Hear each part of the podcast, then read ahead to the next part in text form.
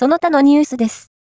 東京六大学交流戦大量失点を喫し、強豪、立大に完敗。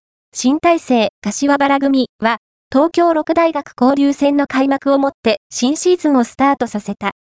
昨季のリーグ戦で、惜しくも、ファイナル4進出を逃した総大は、今季の目標として学生王者を掲げた。初戦の相手は、昨季全日本大学選手権準優勝の立大。